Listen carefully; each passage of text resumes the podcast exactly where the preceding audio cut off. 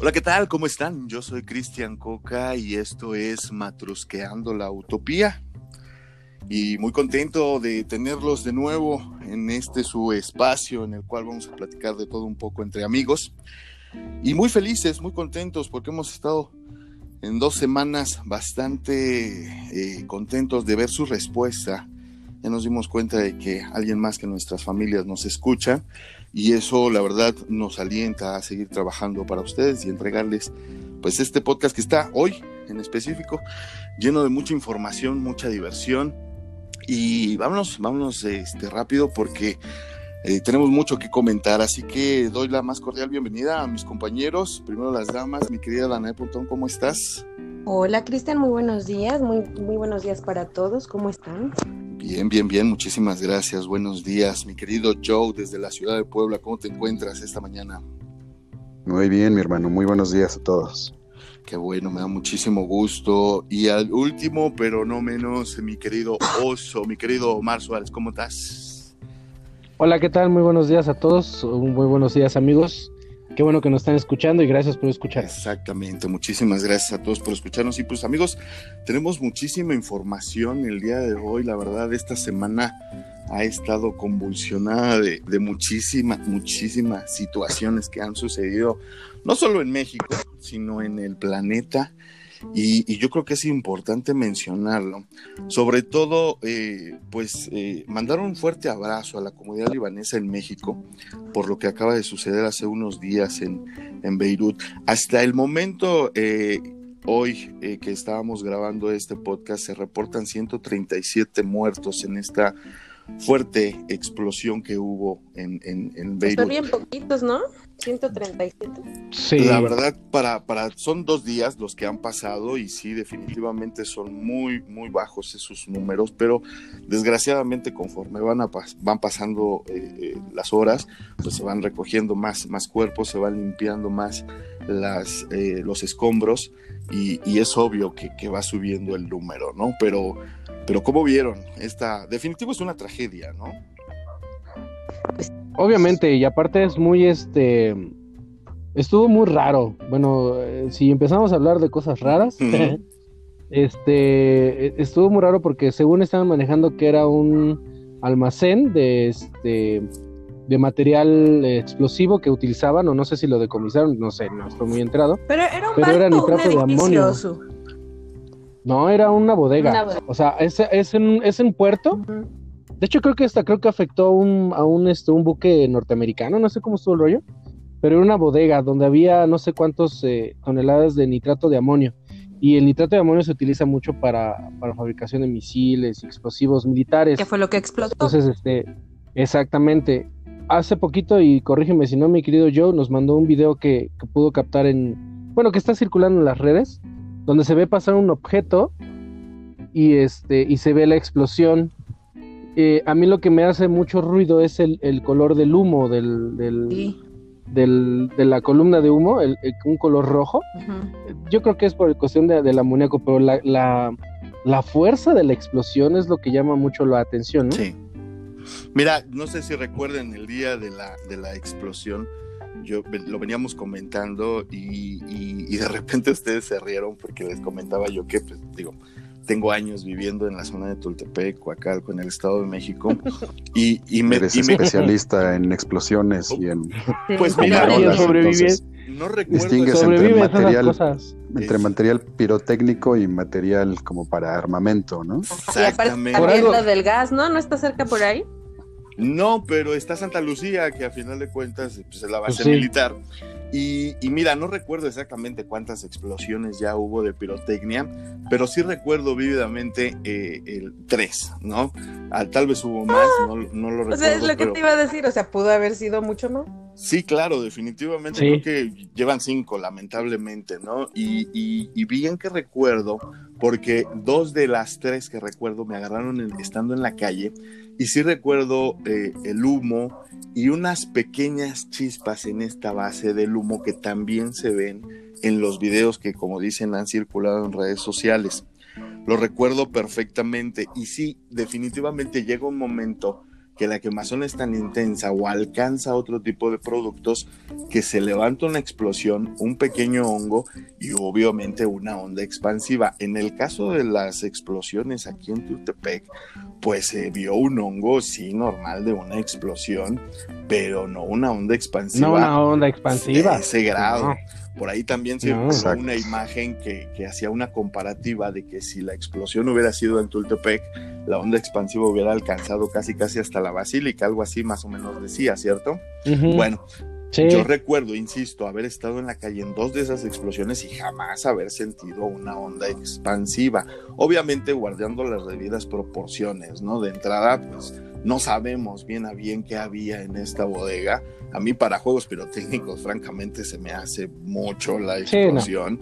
y, nos podemos poner de, investigadores de CSI si quieres, y nos podemos poner en el lado de, investigar teorías de la conspiración. Por ahí también vimos un, eh, ah, lo que mencionabas, ¿no? Ese video donde parece que algo llega al humo que está ardiendo y en ese momento explota, ¿no? Se levanta el hongo y, se ve, se ve horrible, ¿no? Pero, pero ¿qué es un video que, puede ser la costa esa? Es un video donde se ve algo negro. Sí, pero es una toma.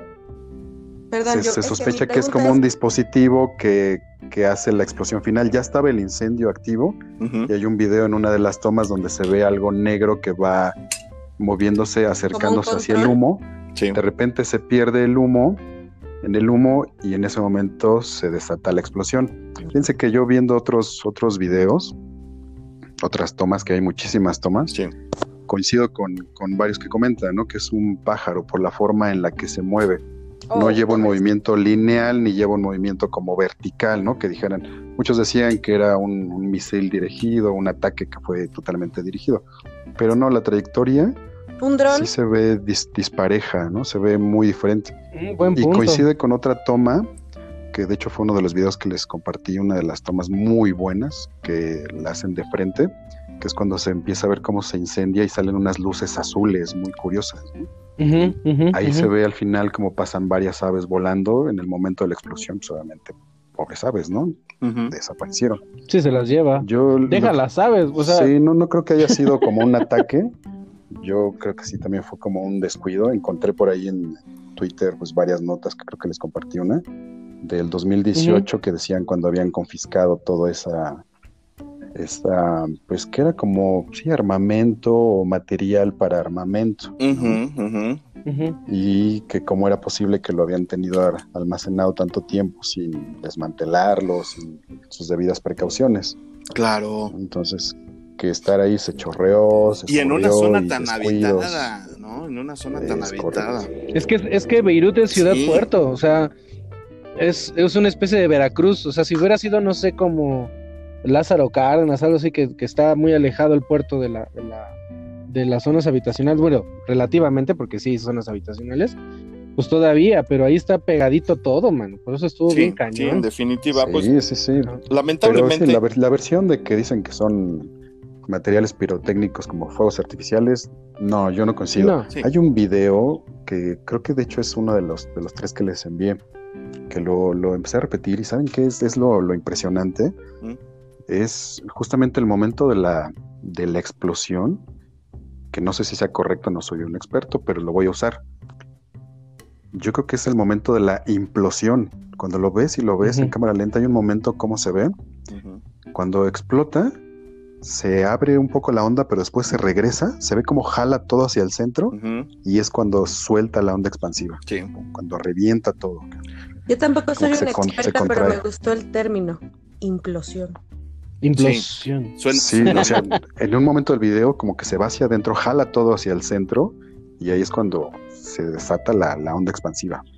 Madres. No, no sé, no sé si no sé si recuerdan que hace unos años, la verdad no, ahorita no me viene exactamente la fecha, Hubo también una situación casi similar en China, este, de una fábrica que estaba cerca de unos automóviles. Un incendio, y también se ve el video. Hay un incendio muy fuerte. y después viene una, una explosión, pero que fue de casi dos megatones, ¿no? Entonces, este, por las toneladas de, de, de, de material que existía.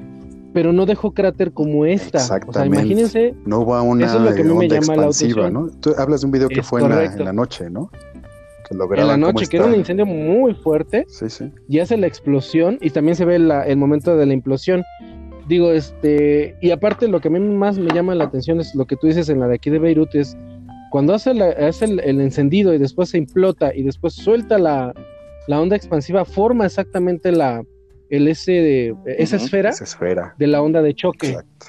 Eso, eso solamente es cuando es a una explosión de, muy altas dimensiones. Y después cuando pasan la, imagen este, satelital del cráter que dejó la, la, la, explosión. provocó movimiento telúrico, o sea. 4.2, ¿no? ¿Estás de acuerdo que digo, ha explotado, han explotado cosas aquí, recordamos brevemente San Juanico. Ni San Juanico. Recordamos San Juanico, ¿Estás de acuerdo que no es, no es un material común, no es una pólvora común, son, materiales que no se deberían de, tener, número uno, juntos y número dos, en un lugar tan poblado, ¿no? Entonces... Porque, a ver, yo, yo tengo una pregunta. Si supongamos que no fue un accidente, que yo también creo que fue un accidente, una, un descuido, que porque ¿qué tenían que tener allí ese material, pero supongamos, vamos a la idea conspiradora. ¿Por qué Beirut? ¿Quién? Pues Beirut es la, el puerto. en conflicto, ¿no? Históricamente. Exactamente, porque es el, es el, es el paso de Asia, de Asia Central, hacia Europa. Digo, Turquía debería ser la, la puerta, pero ellos ya se creen europeos, ¿no? Son, ya, ya tienen como que esa idea de que son europeos.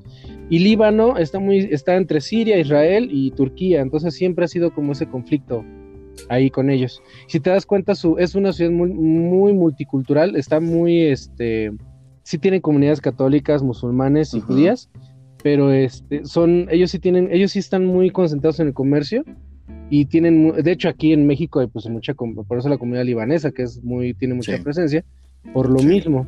Entonces, este, yo siento que por ahí podría haber sido un objetivo, pero ellos son más, ellos son muy, no son tan, no son, no son bélicos, pero este, extremistas, ¿no? son, bélicos, exactamente. Son, comerciantes, a, final de cuentas, eh, geográficamente están ubicados, como dices, en un lugar donde es paso, para muchísimas cosas, ¿no? Entonces, yo creo que, eh, como dices, siempre ha habido conflictos en esa área por cuestiones de política, por cuestiones religiosas, y yo creo que la cereza en el pastel a lo largo de los años, pues es el comercio, ¿no? Que digo, tampoco es algo de ahorita, simple y sencillamente en esta época yo creo que se acrecenta un poco más con la globalización, ¿no? Entonces, pero definitivo siempre ha sido una zona de conflicto que lamentablemente pues no es extraño que pudiera ser que haya sido de algún modo provocado o, de esos accidentes provocados para desestabilizar tal vez una economía, tal vez un gobierno, Ay, pero llevarte a tanta pues, gente. Pues quieres hacer cuentas de cuántos se murieron en las Torres Gemelas o quieres hacer cuentas de cuántos murieron. Ah, bueno, eso sí. Los gobiernos lo hacen y lo sabemos. Digo, y hubiera, y, pudo haber sido balacera o una bomba nuclear, una, bomba así, ¿no? Entonces, esto en realidad, decía Cristian, 130 y cuántos muertos? 137, creo. Pues lo, que, sí es un hecho y, y, vale comentarlo es que ya llevamos un buen rato sin escuchar en las noticias, pues atentados en esa zona, ¿no? De Medio Oriente. Sí. Que en algunos tiempos eran muy comunes. Si ustedes recordarán, en algunas décadas eran todavía más frecuentes, ¿no? Mencionaban en las noticias. atentados, ¿no? Mencionaban en las noticias que era raro que ningún eh, grupo paramilitar o terrorista se hiciera responsable de esto y que precisamente ese era uno de los motivos por los cuales pensaban que pues era un accidente, ¿no? No había más que buscarle. Sí, sí, si hubiera si hubiera sido un atentado ya se lo hubieran adjudicado. Eso es lo que mencionaba. Claro. Yo yo yo por ejemplo tengo una enseñanza de esa explosión. Ok. Este, la primera es de que no hay que almacenar esas cosas, ojalá el no lo vuelvan a hacer. Y la segunda, no vuelvo a pasar por el mercado de San Pablito de Cohetes, porque si vieron el video. Porque también almacenan, aunque saben que no lo deben de hacer. Sí. Pero es que no sé si vieron el video del carro que va circulando y viene la onda y lo voltea.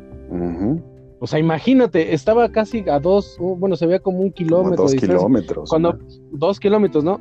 Eh, tú, si los que conocen esta zona donde está el mercado de cohetes, no estás ni a un kilómetro, explota esa cosa no quiero pensar qué va a pasar conmigo. Sí, sí, la, la, carreta. La carreta no. Tienes que salir rodando como un oso feliz, se te van a quemar algunos pelitos nada más. Me voy a valer a oso quemado. Cristian antes era, Ajá, Cristian era una persona blanca, así. No.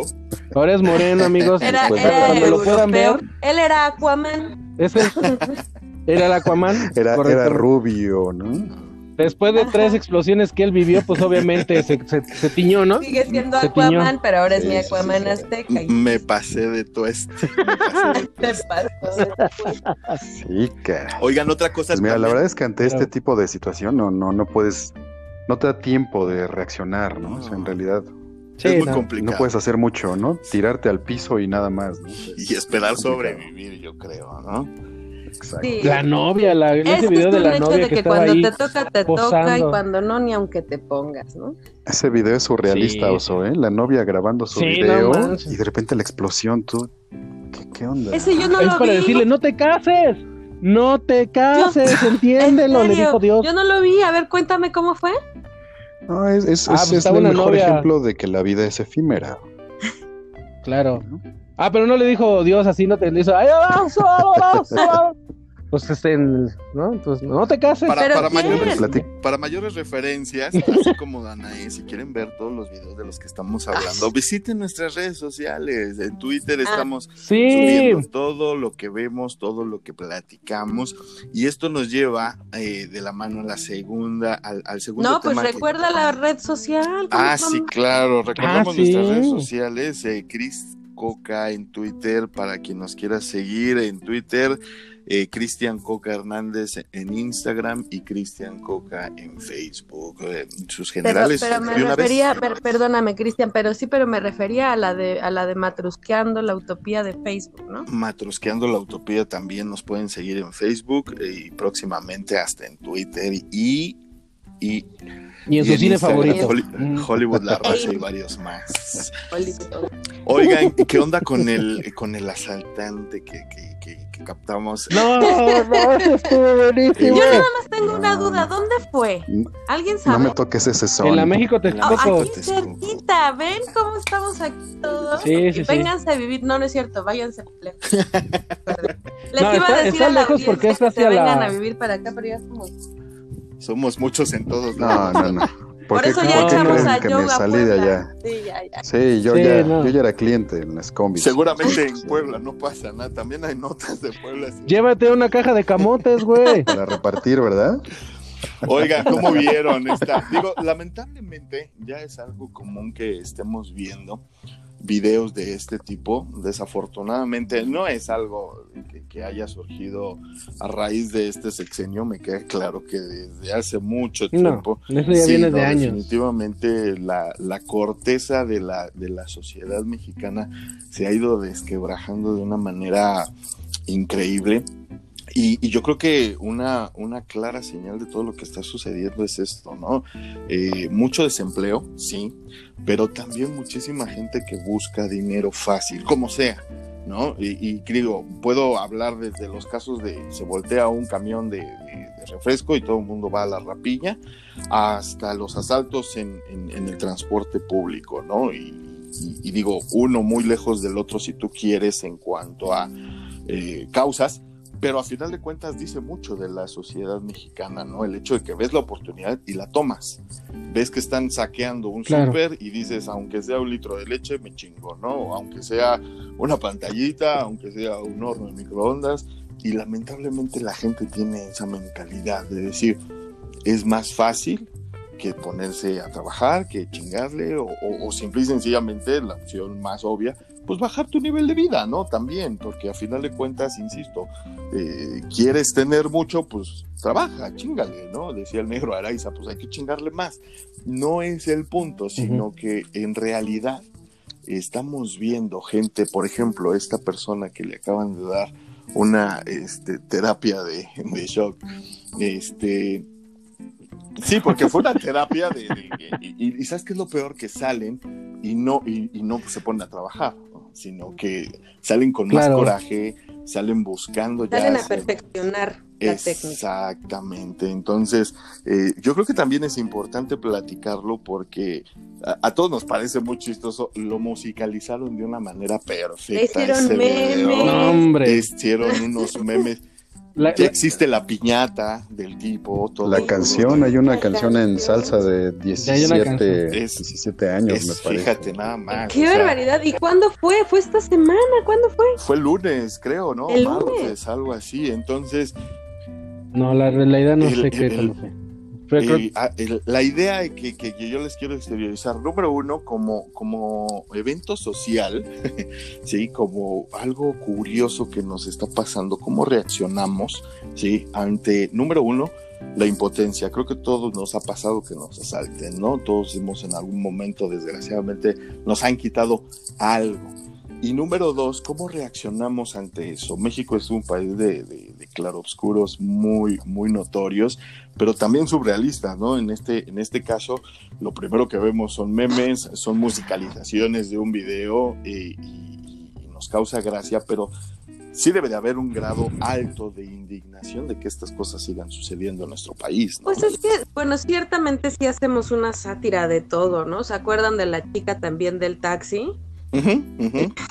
O sea, nos podemos burlar de cualquier cosa o de la que invitó a sus 15 años a todo el mundo y O de los guachicoleros que se quemaron cuando recién inició el sexenio de López Obrador, ¿no? Ay, ay, ay, ay, ay, ¿Qué? ¿Qué significa esto? ¿Oso era guachicolero? Estaba... ¿Le cayó? No, no, no. no. Está llenando su tanque, dice.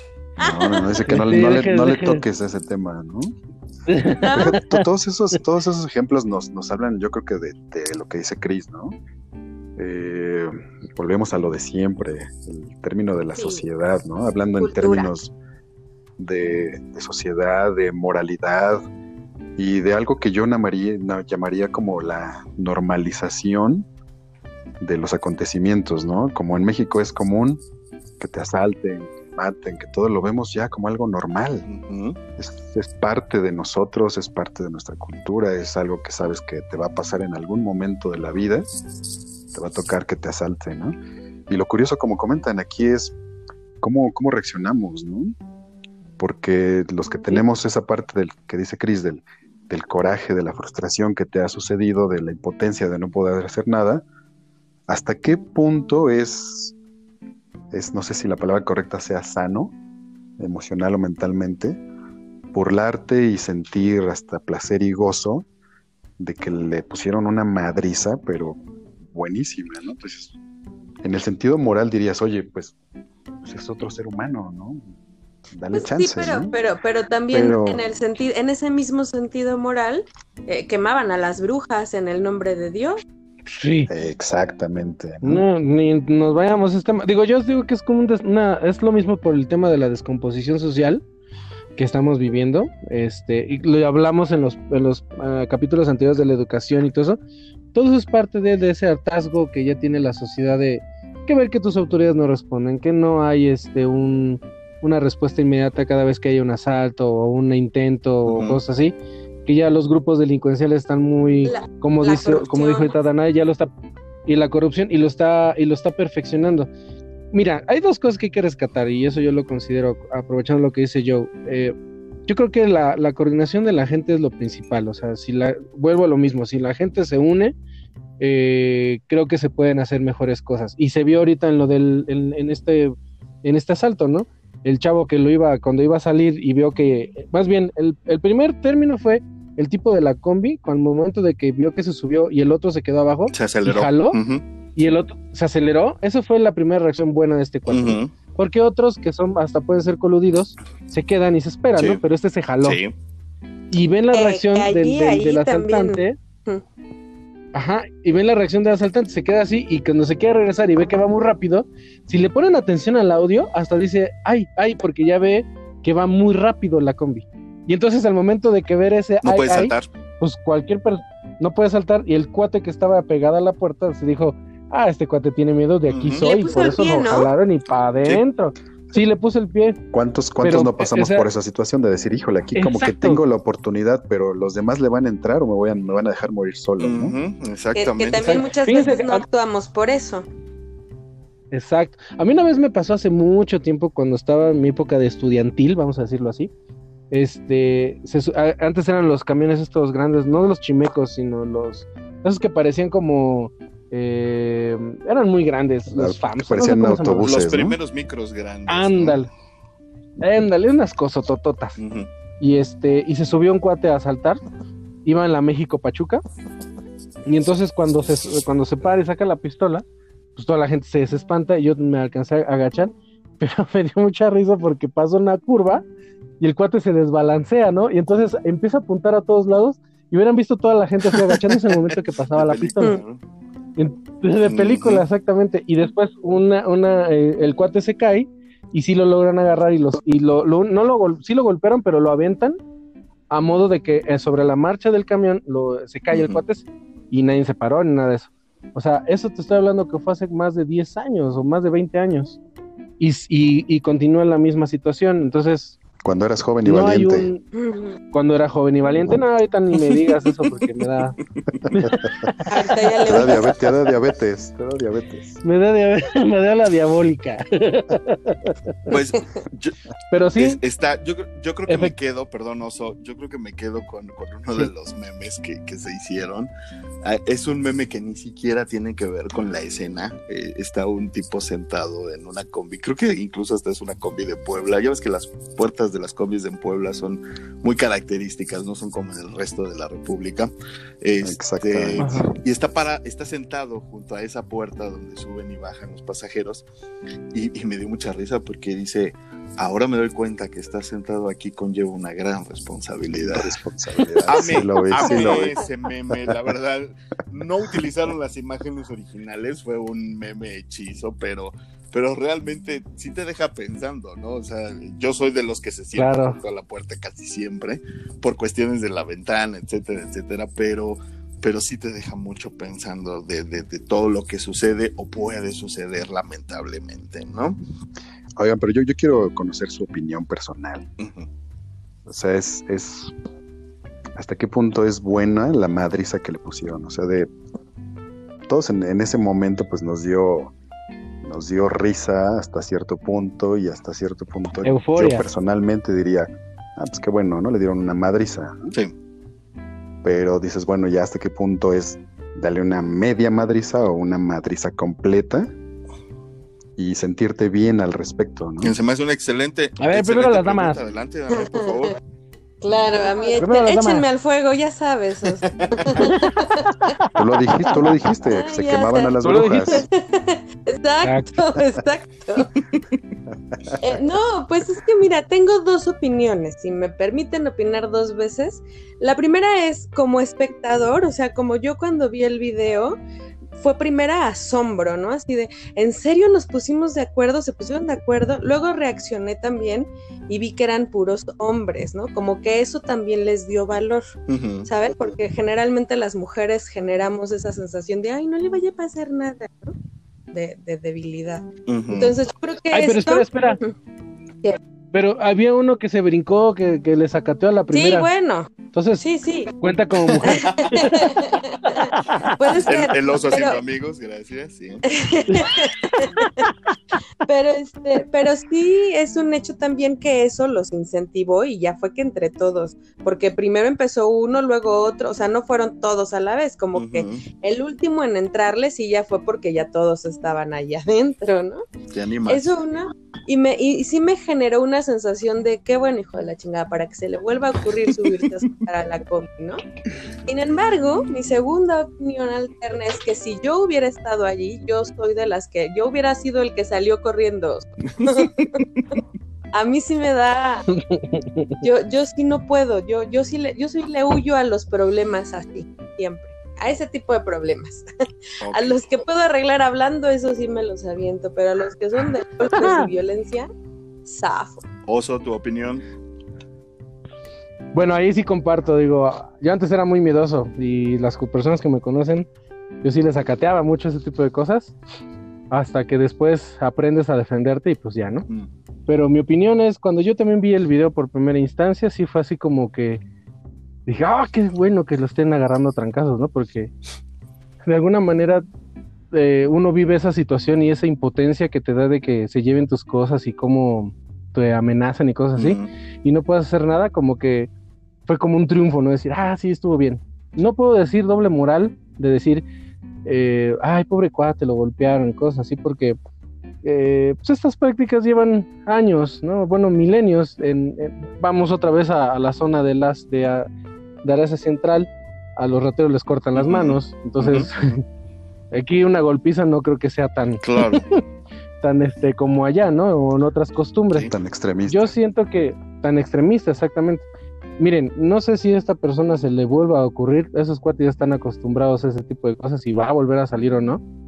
Eh, yo sí soy de la idea de que eh, prefiero tener un peso o dos pesos, pero bien honrados, a estarle quitando a los demás, a los, a, el esfuerzo a los demás. Entonces, sí, es que afortunadamente somos los menos, ¿no? O sea, más bien, perdón, son son los menos los que se dedican a esto desde Ya salió. Perdón, que con los celulares. Fiscalía General de la República.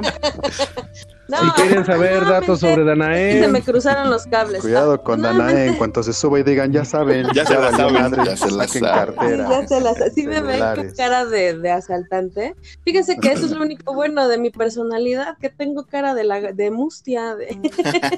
No, no, de mustia, de mustia. Digo, no, no me, no me, ¿a poco tú si me subo a la combi si me ves con cara de te voy a asaltar? Sí. No, quién sabe. ¿Quién sabe? Todos en algún momento nos vemos medios chacalones. Sí, ¿eh? sí, definitivo. Oye, yo estoy pero buena. ya, oye, no, no hay manera de que yo pueda verme mala. Seguramente. Parezco ya mira, ya nos van ya... con chamarra de cuero. Ya, ya, de, de hecho, ya van a tener tiempo de, próximamente, lo está preparando nuestro productor, el señor Cristian, para que nos vayan conociendo, ¿no? No nomás vean la, vayan el rostro de la, de la voz, ¿no? ¿O no, mi querido Exactamente, Oso, gracias por mencionarlo. Sí, tenemos muchas sorpresas para ustedes, porque dentro de ocho días, precisamente, se acerca nuestro programa número cuatro, y, pues bueno, ya cumplimos un mes con, con ustedes. Eh, en el futuro, la próxima semana. Y estamos preparando pues, sorpresas para ustedes. Eh, estén, así que estén muy, muy al pendientes. Pero bueno, eh, cerrando este tema, ya para irnos a nuestro primer. Faltaba la opinión de Joe y la tuya. Adelante, Joe, si eres tan amable, por favor. Pues mira, ah, el título personal, como, como lo dice Oso, no, no podemos ser doble moral, ¿no? Yo creo que en el fondo la mayoría sentimos esa, esa cierta satisfacción. ¿no? Y en el otro, en el otro extremo de la opinión es esta parte que yo les comento siempre, ¿no? De, de qué nos está pasando como seres humanos civilizados, ¿no? estamos, estamos cambiando y nos estamos volviendo definitivamente más violentos. Ya no solo son los grupos de narcotraficantes y los grupos de delincuentes, ¿no? La ciudadanía como tal se está volviendo más agresiva definitivamente, es cada vez más violenta. La verdad es que yo siempre tenía una idea y no sé qué tan correcta sea, ¿no? Si, si como animales que, que somos originalmente, nuestra naturaleza es precisamente esta violencia, ¿no? Es nata. Históricamente hemos estado en guerras, nos matamos unos a otros, peleamos por comida, tierras, mujeres, por todo. Y la única diferencia es que a través de los años esta parte mental y racional la queremos exteriorizar como nuestra parte que controla este salvajismo que tenemos, ¿no? Posiblemente estemos negando nuestros instintos más básicos, ¿no? Porque nos hemos vuelto sedentarios. Y aparte en el afán de convivir en una sociedad de... Sí, también. Ligeramente. Exacto. Yo siempre tan filosófico. Exacto, exacto. Y ya como último comentario, no sé si ustedes, pero yo a título personal he tenido la oportunidad sin que me haya pasado nada, de, saber un poquito cómo piensan estas personas que delinquen, como, en como en resumen, ¿no? Estuve, estuve, saliendo con alguna chica por ahí que conocí y de repente me enteré de algunas cosas familiares. Ok. Este, y era muy curioso porque en una ocasión me dijo, ay, ¿sabes qué? Me tengo que ir porque tengo que ir a, sacar a mi hermano. yo, ¿qué pasó? ¿Está bien? ¿El hospital o algo? No, no, no, está en el MP bueno, ¿no? Ya se y fue rápido y ya después con más calma le decía, ¿qué onda, no? Y ya se abrió un poquito, me dijo, nada, es que mi hermano es la oveja negra y hace esto y esto y esto. Y es curioso porque para ellos lo ven como un trabajo clásico. Es normal, es su estilo de vida, así crecieron, se desarrollaron y pues ya me voy. Me, voy a, me voy a trabajar, ¿no? Era cuando andabas con Floral sí, así, así suena. Así suena su novia de Joe. Así ya me dio miedo. ¿Qué le están criticando? ¿Que ande con francesas? ¿Eso le estás criticando? Sí, yo, sí, no, yo. no, yo, yo le estoy criticando que ande con delincuentes. no, no, no. Ella no era la delincuente, era la hermana. ¿no? Pero... Ah, ella era la que se ah, Pero la verdad es que es, es. Sí, no, no, era, era el hermano de ella, o sea, mi cuñado, que, ¿no? Bueno, yo así de, también estás de okay, acuerdo. muchas que, gracias. Insisto mucho este... exacto en que es educacional, que tuvo que haber vivido él para es que cultural, claro, claro. Yo escuché una. Significa vez... que también lo vivió ella, Joe. Pero fíjense, les voy a comentar algo para dar el manotazo en la mesa. Uh -huh. ¿Por, ¿Por, qué no hacemos lo mismo con todos estos políticos corruptos? ¿Por qué todos estos que roban, que realmente roban, o sea, que no te roban un celular, te roban miles de millones de pesos uh -huh. y de dólares, no hacemos algo al respecto? Sí. Pues es que no es lo mismo la delincuencia con guante blanco. Sí, no. Esa, tiene estrategia. La, la, la, delincuencia en la calle no es delincuencia organizada, es delincuencia a la improvisación. Y es históricamente la improvisación nunca ha ayudado mucho más que en escena en teatro. ¿no?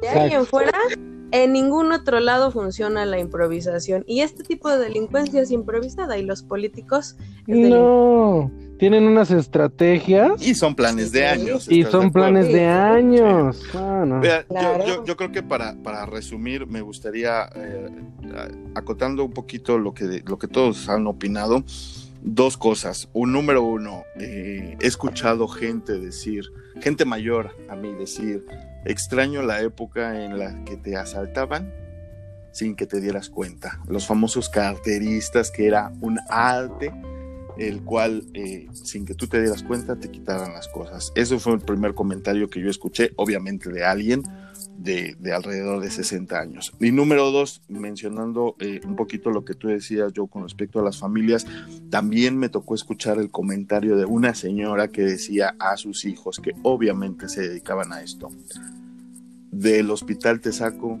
del panteón no. De la cárcel te saco, del panteón, ¿no? Entonces, sí es cultural, sí es de educación, sí es mucho un estilo de vida, lamentablemente, pero, pero ustedes están familiarizados con el tema, el, el concepto de Schadenfreude, ¿no? Yo, no. ¿No? Bueno, es un, es un término, ya ven que los alemanes tienen términos para todo. Sí. Y, y básicamente se refiere a la alegría o satisfacción que nos da ver eh, el sentimiento de infelicidad o humillación en el otro. Es decir, a todos nos da alegría y nos causa placer ver cómo alguien se cae, se tropieza, se rompe el hocico o en este caso le propinan una santa madriza, ¿no? Que, que, que es lo que, lo que vimos y que nos, nos causó placer. Entonces, ¿Me el nombre? Se llama, es, es una palabra alemana, Schadenfreude es el efecto que causa Schadenfreude. Schadenfreude es la alegría, alegría más malsana, alegría malsana que viene de todo eso, ¿no? Nos, nos da, nos da risa. ¿Esa sería la traducción al español? Alegría sí, malsana.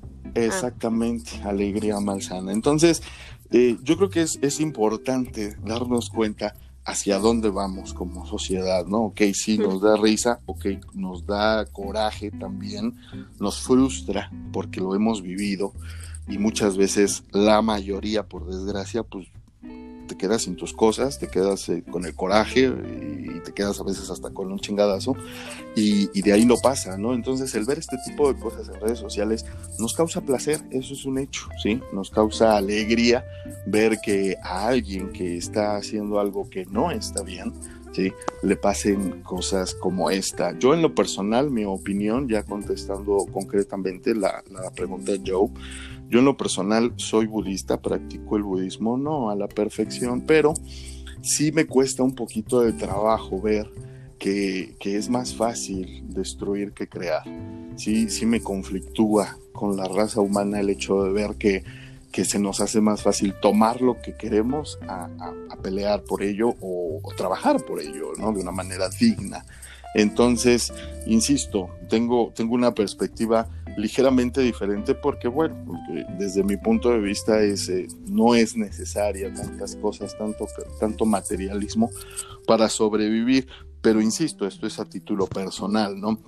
en la sociedad en la que vivimos, desgraciadamente, no se vive de esta manera. Al contrario, parece ya, pareciera que estamos hablando de, una jungla en donde pues, sobrevive el más fuerte, ¿no? Entonces, eh, mi opinión es esa, da alegría, da coraje, da rabia, pero definitivamente creo que no es el camino. Creo que por ahí no, no vamos a llegar a ningún buen puerto. Creo que al contrario, nos degradamos más como seres humanos al, al, al, ver estas situaciones y solaparlas, ¿no? Desgraciadamente. ¿Necesitamos un cambio? Sí. ¿Radical? Sí. De tajo, también. De raíz, por supuesto, pero, pero es complicado, ¿no? Entonces, eh, yo creo que a final de cuentas somos, somos personas que, que, vamos aprendiendo conforme vamos viviendo y toda esta cúmula de, de, sensaciones y de sentimientos que ahorita todos ustedes han expresado se reduce en algo, ¿no? Eh, buscamos ser, lo decía yo en el primer episodio, la mejor versión de nosotros mismos y definitivamente no podemos ser esa versión de nosotros mismos mejores si, si seguimos eh, basando nuestras vidas en quién tiene más, en quién hace más plata y, y, eso nos, nos, nos, da poder ante otro ser humano que definitivamente no tenemos, ¿no? A mí me gustaría dejar eso como, como cierre de comentario en, esta sección y, y, pues bueno, vamos a seguir con, lo que tenemos programado para ustedes porque hoy es un programa muy divertido. Digo, ya hablamos de cosas serias, ya hablamos de, cosas importantes que han estado pasando en, México y en el mundo. Y, tenemos un tema, ¿no, muchachos? ¿Cómo ven? ¿Ya lo presentamos a la gente o, qué disponen? Pues primero manda una cancioncita, ¿no? Una cancioncita, me encanta la idea. ¿Qué te parece? Mira, tengo esta canción que yo creo que viene muy ad hoc en cuanto a la pandemia, una cantante que acaba de fallecer de más de 100 años, se llama Vera Lynn y tiene una canción que se llama We'll Meet Again, nos volveremos a ver. Y me gustaría leerles un fragmento de, la letra de las canciones antes de que la, de que la escuchen. Recuerden que para todos los que nos quieran escuchar en esta plataforma de Anchor, eh, nos escuchan sin cortes con todas las canciones que nosotros les proponemos. Y si nos quieren escuchar un poquito más ligerito, más light, más concreto, pues nos pueden visitar en todas otras este, plataformas como Spotify, Google y, etcétera, ¿no? Entonces, pero bueno, esta canción que, que, voy a poner a continuación para terminar el bloque se llama Will Meet Again, nos volveremos a ver y creo que viene muy ad hoc con lo que estamos viviendo de la pandemia. Y les voy a leer un fragmento de la canción. Dice, nos encontraremos de nuevo, no sé dónde, no sé cuándo, pero sé que nos volveremos a ver algún día, un día soleado. Sigue sonriendo como siempre lo haces, hasta que los cielos azules alejen las nubes oscuras. Entonces, ¿podría decir hola a la gente que conozco? Diles que no tardaré estarán felices de saber que como siempre me viste ir, estaba cantando esta canción. Nos encontraremos de nuevo. No sé dónde, no sé cuándo. Ella es Vera Lynn. Espero que les guste para todas esas gentes que están separados de, de sus gentes, de sus familiares, que no las han podido ir a ver, que no las han podido abrazar. Estamos aquí estamos en la distancia, nos amamos y los extrañamos. Este es Veralín, nos volveremos a encontrar.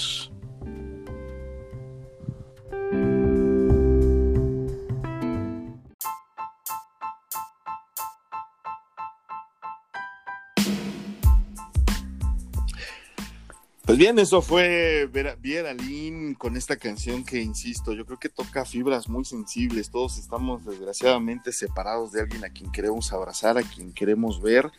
Y este es eh, un momento en el que desgraciadamente no lo, no lo podemos hacer. Estaba yo platicando el otro día con mi hermano, que le mando un abrazo muy, muy fuerte, y le decía yo, en el momento en donde más necesitábamos un abrazo, en el momento en donde más necesitábamos gente a nuestro alrededor, ahorita nos tenemos que separar y yo creo que eso es una de las cosas que más nos ha dolido, ¿no? Como ven.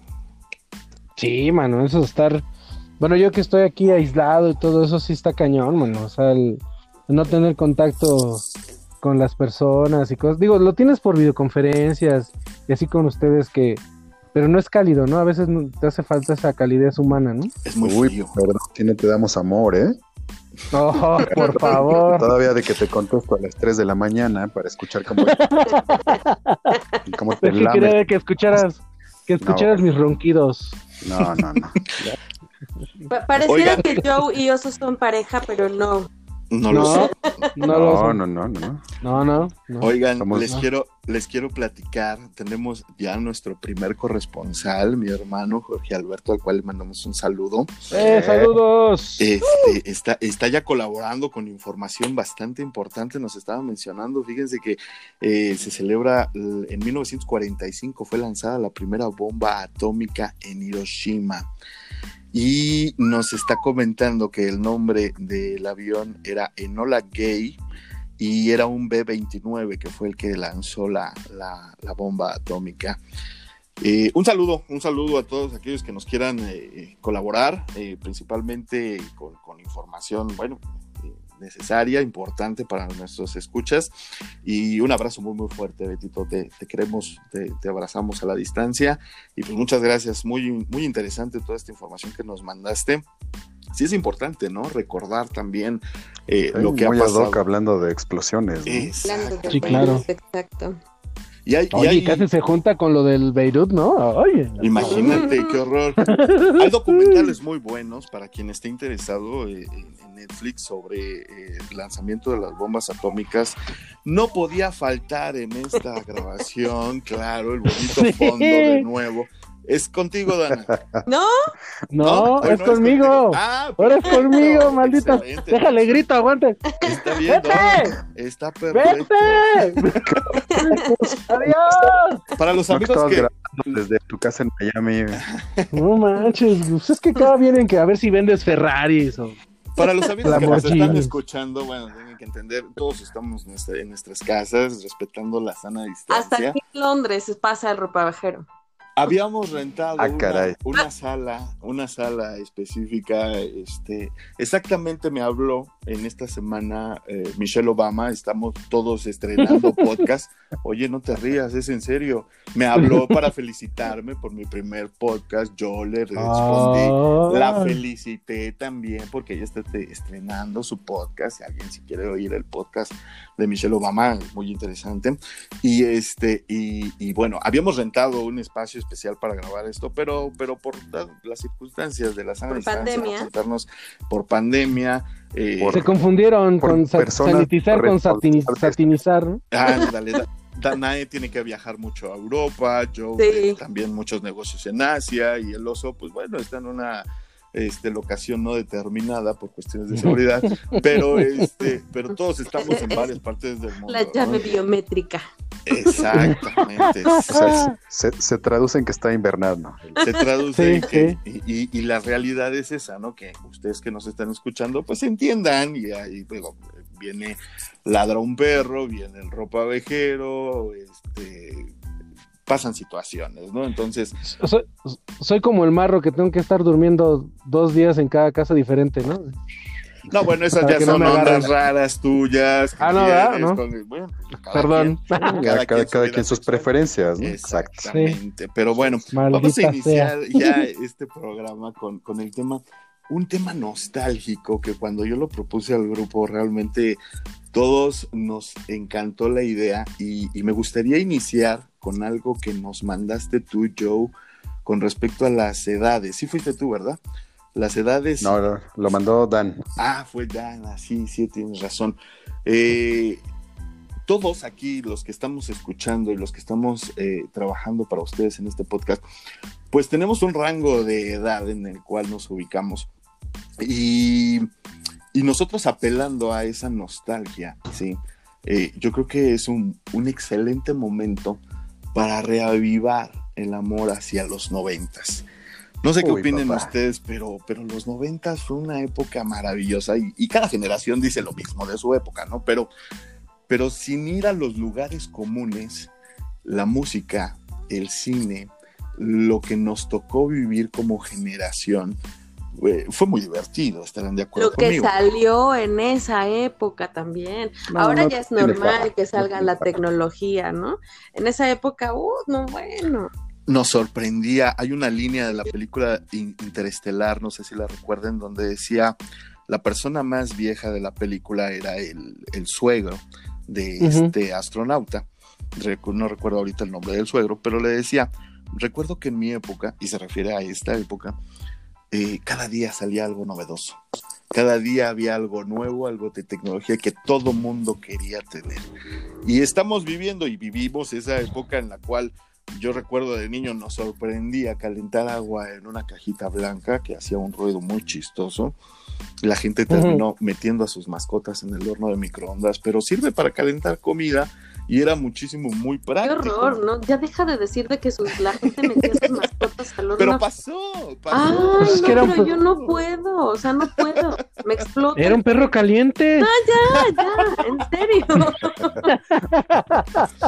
Entonces, ¿qué estupidez? ¿Cómo metes a un perro? ¿Qué tienes que tener en la cabeza para meter a un perro en el horno de microondas? Nada. Exacto, nada. No. No, o, al, o todo lo contrario, curiosidad. No, bueno, pero pues mete tus nalgas, ¿por qué metes al perro? Ay, no. De por sí, no, cabía, no podía cerrar la puerta. Lamentablemente lo he experimentado de esta manera. Pues. Hay una escena, hay una escena maravillosa, no sé si la recuerden, creo que es en Solo con tu pareja del del nuevo cine mexicano que precisamente salió en los noventas, en donde se está tratando de suicidar con un microondas un tipo y él está metiéndole un, desarmador ahí es donde va la puerta para que el, microondas registre que sí está cerrada la puerta y pueda funcionar. Es, una escena bastante, bastante chistosa. Pero bueno, y sí, sí, sí, definitivo. Entonces, eh, tenemos mucha información, pero antes de esta información y de todas las cosas, a mí me gustaría iniciar esta sección con una recomendación que no tiene nada que ver con el tema de los noventas, pero sí para la gente que, hablaba yo de esta generación, ¿no? Eh, y como ustedes saben, eh, llevo años eh, como instructor de, de, yoga y otras disciplinas y me gustaría recomendarles precisamente ahorita que estamos en época de pandemia, en época de aislamiento, para toda esa gente que necesita un poquito el contacto físico, una dinámica. A ver si me pueden seguir ustedes, compañeros, cómo, cómo la van viendo, cómo la van sintiendo conforme yo les vaya explicando. Por favor. Eh, ahora que, necesitamos ese contacto físico y nos sentimos en algunos momentos solos, eh, les quiero recomendar que se tomen el tiempo de estar a solos con ustedes mismos. Me gustaría, eh, precisamente, la música de fondo cambia, nuestra actitud cambia y, que nos tomemos un tiempo para reflexionar, meditar y, ¿por qué no?, hipersensibilizarnos en este tema de la soledad. Lo que yo les propongo es que se ubiquen en un lugar cómodo de su casa, se relajen, y tengan a la mano alguna bebida de su preferencia, si es etílica no hay ningún problema. La idea mm. es que se relajen, mm. Y aquí viene la clave, que tengan a la mano una fruta de su preferencia. Ya sea uvas, puede ser un durazno, tal vez una manzana. Frutas pequeñas, no van a entrar un, melón porque no es nada práctico y, o una sandía de estas enormes porque no es práctico. Y o sea, tiene que ser entera, no puede ser un platito de piña. De preferencia, nada que chorre. Y, voy a lo siguiente. La idea de esta fruta es que dentro de tu meditación y la pases por todo tu cuerpo. Esta, esta meditación o este ejercicio lo podemos realizar también en pareja. Y, la idea es que te toques o toques a tu pareja con esta fruta. ¿sí? La hagas mm. recorrer cada centímetro. Si es una uva, el rostro. Si es una manzana, el cuerpo. Y, que una vez que la fruta se haya cargado Yo tengo mucha imaginación, Cristian. está perfecto, está de lujo Es que me lo estoy imaginando ahorita. Está súper. Eh, tranquila, tranquila. estamos trabajando. pero, perdón. Pero, pero sí. Gobiérnate, por favor, gobiérnate. déjense llevar, déjense llevar, chavos, dentro de, de, esta situación en la cual el contacto es distinto, ¿no? Eh, el sentir la fruta en tu piel definitivamente es una sensación bastante cómoda. ¿Qué sucede? Que cuando lo haces en pareja, obviamente juegas con el cuerpo de tu pareja. Si lo haces solo, del mismo modo, vas reconociendo esas áreas sensibles. Y después de un rato de estar reconociéndote, sintiendo, es muy importante que te comas la fruta, pues absorbes toda la energía que la fruta fue adquiriendo por el paso de tu cuerpo. Es un ejercicio tántrico que yo les quiero regalar el día de hoy. Mucha gente que, ha estado escuchando el podcast me ha estado pidiendo cosas con respecto a cómo mejoramos nuestro estilo de vida en esta cuarentena. Ahorita mucha gente no puede salir a hacer ejercicio, los gimnasios siguen aún cerrados y, yo creo que es importante que nos demos esos espacios para nosotros mismos. Mi recomendación que les estoy haciendo es quiéranse, apapáchense, pero sobre todo conózcanse, aprendan de su cuerpo y las sensaciones. Siempre les he dicho yo que la práctica de yoga es una comunicación y para tener una buena comunicación hay que saber escuchar, no solamente hablar, sino saber qué es lo que nos está diciendo nuestro interlocutor y en este caso en específico, cuando tratamos temas del cuerpo y su bienestar, Escuchar a nuestro cuerpo es de vital importancia. ¿Qué nos dice? ¿Cómo reacciona nuestro cuerpo a temperaturas, a texturas, a sabores? Oye, perdóname, te puedo interrumpir tantito. Adelante, tengo por una favor. duda. Tengo una duda aquí porque porque bueno, acuérdense que yo soy la sola, ¿no? Que por cierto les encargo que no he recibido ningún currículum, ¿no? Para mí. Hay que seguir promocionando eso. Ahí les encargo. No, no es cierto, pero bueno, no, sí es cierto, no me ha llegado, pero el punto es que lo puedo hacer yo sola y no tengo pareja. Pero tengo una pregunta. ¿Cómo, o sea, cuando imaginemos que escogí una manzana, ¿no? Y me limpio con la manzana, todo mi cuerpecito, me relajé, me disfruté y me como no, la limpias, ¿no? no te limpias. Es que, eso, eso me sonó a eso. ¿Te, acuerdan cuando te limpian con el huevo y lo abren el huevo? Y sí, pero no. ¿No te comes el huevo? Acaríciate. Ok, mira. Acaríciate, no limpiate. Qué bueno que hiciste la aclaración. Ah, ok, ok, me acaricio. Vamos, vamos. Okay, es seductor el asunto. La recomendación es de la siguiente manera. Si tú tienes una pareja, les aconsejo que se metan a bañar juntos. Te bañas. Pero la sola. Es ok. Vete a bañar. También métete a bañar. A esto voy. A esto voy y esto es lo siguiente que quiero que, que experimenten ustedes que me están escuchando. Cuando nuestro cuerpo está limpio, recién bañado, comienza a segregar de manera natural feromonas. ¿Sí? Cuando no le agregas a tu cuerpo, todos tenemos un ritual al salir de la regadera en el cual nos secamos, nos peinamos y nos literalmente embadurnamos, ya sea de crema, aceite, eh, desodorantes, perfumes y demás, etcétera. ¿no? Entonces, el, el, la, la, piedra angular de este ejercicio que yo les estoy proponiendo es que después de bañarte solo o en pareja, no agregues absolutamente nada a tu cuerpo. ¿sí? No crema, no desodorante, no loción, absolutamente nada. ¿Y qué va a pasar? Que en el momento en que no te limpias, aclaro, no te limpias con la fruta, la haces que te recorra todo tu cuerpo, la fruta va, es, la fruta es, es un ser vivo a final de cuentas y absorbe también tu energía, absorbe de algún modo esas eh, hormonas que tu cuerpo está despidiendo de manera natural, ¿sí?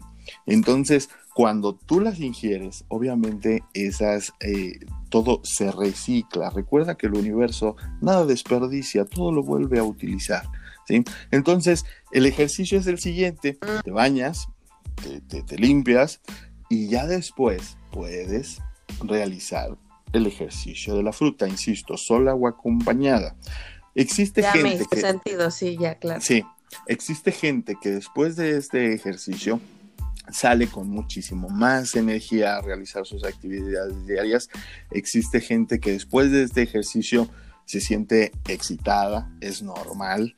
Y obviamente si lo estás realizando en pareja, bueno, pues el, paso siguiente y lógico a, seguir, pues sería hacerle el amor a tu pareja, disfrutando de la fruta. Si estás solo, también te puedes hacer el amor a ti mismo, una, una de las cosas más eh, ricas que uno puede realizar en soledad. Entonces, eh, pues me gustaría dejar este ejercicio que, mucha gente ha estado pidiendo notas sobre bienestar, salud, y vamos a estar hablando de muchas otras actividades. mira, tocaste, una notita y con varios, con varios temas, o sea, fue salud, fue, fue, fue, ¿qué? Amor también y sexualidad. Oye, qué bueno. Exactamente. ¿Cómo ven? ¿Se les antoja o no? Sí, pues yo me lo estaba imaginando. Había una sola petición. Yo me estoy comiendo la manzana. Venga, venga, dime, dime, Joe. En el playlist nos compartes una recomendación de música de fondo, ¿no? Para lograr este, ah, este punto de conexión. Cuenten ah, con él. Cuenten con Acuérdense que una cosa es el podcast y otra cosa es la lista de reproducción de música. Toda nuestra música de la cual hablamos, ya sea en una recomendación de cine, de, de tele, o simple y sencillamente porque nos gustó o porque viene al tema, todas las canciones que de las cuales hablamos están en nuestro playlist en, Spotify y lo pueden buscar como Matrusqueando la Utopía, la playlist. Entonces, no, no, se confundan, una cosa es nuestro podcast y otra cosa es nuestra playlist. Pero bueno, ahí está y nada más si me gustaría cerrar este tema de la recomendación este, Joe, Oso, Dana, si me dicen por favor su fruta favorita y con qué cosa les gustaría recorrer su propio cuerpo o el cuerpo de su pareja si es que lo tienen. A mí Yo... fresas. Fresa. Las fresas. A mí el durazno. Sí. Joe. Ah, qué difícil pregunta. Me voy a. hombre. Una sandía. Es que, es que a mí las frutas me mm. gustan todas por igual. Ay. Pero para, pero para que para el ejercicio, Joe. Pero me inclino para este ejercicio por un mango. Mango. pero el mango es burre, qué batidillo. Exacto. va a ser un batidillo. No, va a ser un batidillo. no, porque va a estar con la cáscara, no lo voy a pelar. Ah. En algún momento te lo tienes que comer. No, mira, yo creo que ese, ese, ese es una de las. En algún momento lo tienes que pelar. Sí, ya, ya me atoré yo solo. Fíjate que voy a estar haciendo recomendaciones de este tipo y quiero que quede bien claro que dentro de todas las recomendaciones que hago es explorar, explorar nuestro lado animal. ¿sí? explorar esas sensaciones. Llega un momento en el que nos, nos cuesta trabajo ensuciarnos las manos. Y digo ensuciarnos en el, en, el sentido eh, eh, lógico de la palabra, pero pues seamos honestos, pues es comida, es, es, jugo de fruta, es agua, es un líquido. Entonces, claro. piérdanle el miedo a, a, tocar con las manos las cosas, no, a mí lo que me da cuscus es el batidillo que dejas. No importa, vale la pena, insisto, vale la pena. Entonces, eh, más les hace Fíjate que acabas de tocar un, Se un tema, perdón. Un tema, Cris. Sí, sí. Eh, en las redes leí una, una frase que va a do con lo que dices, ¿no? Que yo creo que sí deben darse la oportunidad de, de percibir el mundo a través de sus sentidos, ¿no? Claro. La frase, la frase decía, el ser humano es el único animal que percibe el mundo a través de la mente o de lo racional. Por eso es el único animal que se vuelve loco. Sí. Porque percibimos mundo de forma racional, lo procesamos, vemos esto, tocamos y lo procesamos pero no nos detenemos un ratito a tratar de apagar la mente y conectar el cuerpo literal con esas sensaciones. Como dices, tocar la sensación del mango, cómo es suave, cómo se escurre, cómo las fibras de cada una. Ahorita inevitablemente me tuve que remontar a otra película, perdón, soy un cinéfilo, este, Ciudad de Ángeles o aquí en México que se conoció como Eh, un ángel, enamorado. Eh, la escena donde nos, nos quieres poner a, llorar, ¿verdad? no, no, no, pero es que la escena donde ellos dos van al mercado a, a escoger fruta y él le pide a ella que describa como Hemingway las sensaciones con respecto a la fruta. Entonces, hagan ese ejercicio, así como en la película, descríbanle a su pareja lo que ven, lo que sienten, lo que prueban, lo que perciben con todos, todos sus sentidos, sentidos, perdón, y háganlo también de manera individual, no está mal, yo creo que absolutamente todos hablamos solos, ¿no? Todos tenemos una conciencia en la cual tenemos conversaciones a veces muy intrínsecas con nosotros mismos, entonces es importante, ¿no? También ser buenos amantes de nosotros mismos. Sí, eso sí. Sin duda. No todos pueden. Fíjate que andamos solteros. No todos, sí. Gracias por el balcón. ¿eh? por el balcón. Digo, por si querían saber, ¿no? Claro, claro, por si alguien le interesa. ¿Tú, también te estás promocionando? Yo no, no, yo no me estoy promocionando, pero así, pues, dejémoslo así ya. Yo no me estoy promocionando, Joe.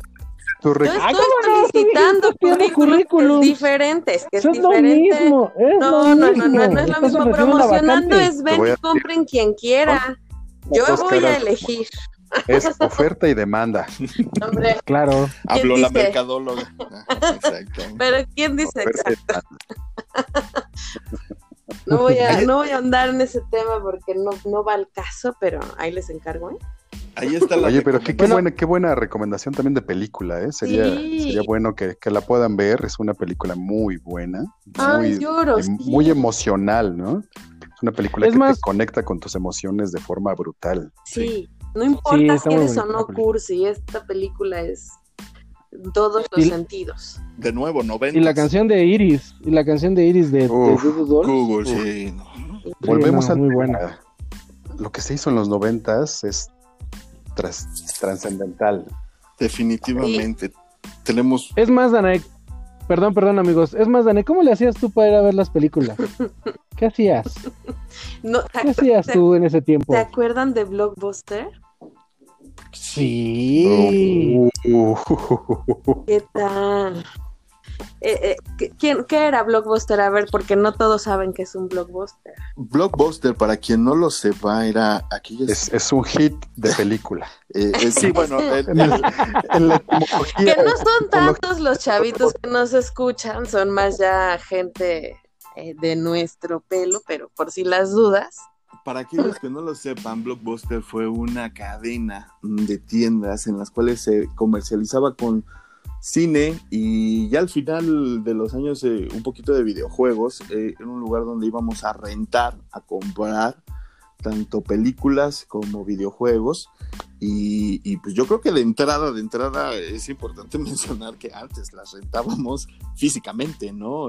sí, claro. Existían los formatos de, de VHS. Beta VHS. Beta, exactamente, y VHS y ya después vino el DVD, pero antes ibas por tu, yo recuerdo los anaqueles en donde estaban las cajas vacías, en donde tú podías ver el arte. Qué frustrante era eso. Te cuento, Cristianito, que Blockbuster nació en 1985, a final así de los ochentas, y, y justo su auge fue en 1990.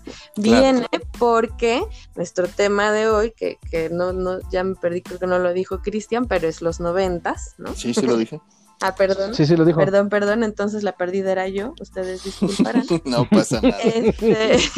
Considérenlo los currículums cuando lo manden eso, por favor. Se me va el avión. ok. Este, sí.